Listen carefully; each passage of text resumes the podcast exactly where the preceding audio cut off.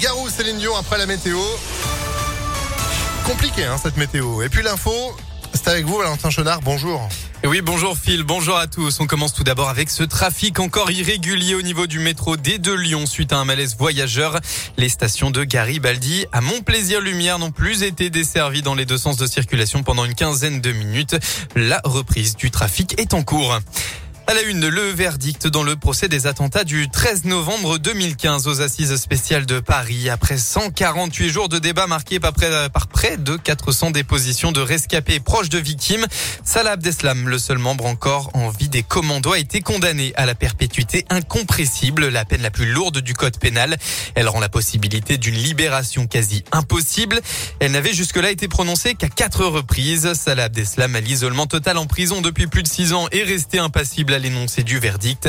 Sur les 19 co-accusés d'Abdeslam, dont si c'était jugé par défaut, la qualification terroriste a été écartée pour un seul d'entre eux, Farid Karkash, qui écope de deux ans d'emprisonnement ferme. Dans l'actualité locale, cet accident tôt ce matin, ça s'est passé sur la 42 à hauteur de Ballon dans l'un vers 4h30. Un homme de 42 ans à pied sur l'autoroute a été percuté par une voiture en direction de Lyon. Il est décédé sur le coup. Dans la voiture, un homme de 58 ans et une femme de 21 ans ont été tous les deux transportés en état de choc à l'hôpital Édouard Rio de Lyon. L'autoroute a été coupée plusieurs heures le temps de l'intervention des secours. Fin de cavale pour le fuyard d'Irini. Cet homme qui s'était échappé pieds nus de la gendarmerie lundi soir a finalement été interpellé et placé en garde à vue mardi d'après le progrès. D'importants moyens avaient été euh, déployés pour le retrouver, notamment un hélicoptère, même si le suspect n'était pas considéré comme dangereux par les autorités.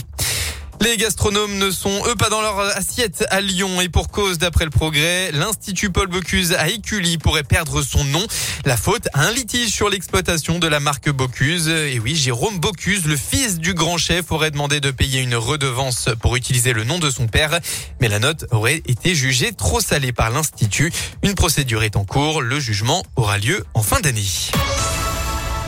Semaine décisive à l'Assemblée nationale, c'est désormais l'élection indécise du président de la commission des finances qui concentre tous les regards aujourd'hui.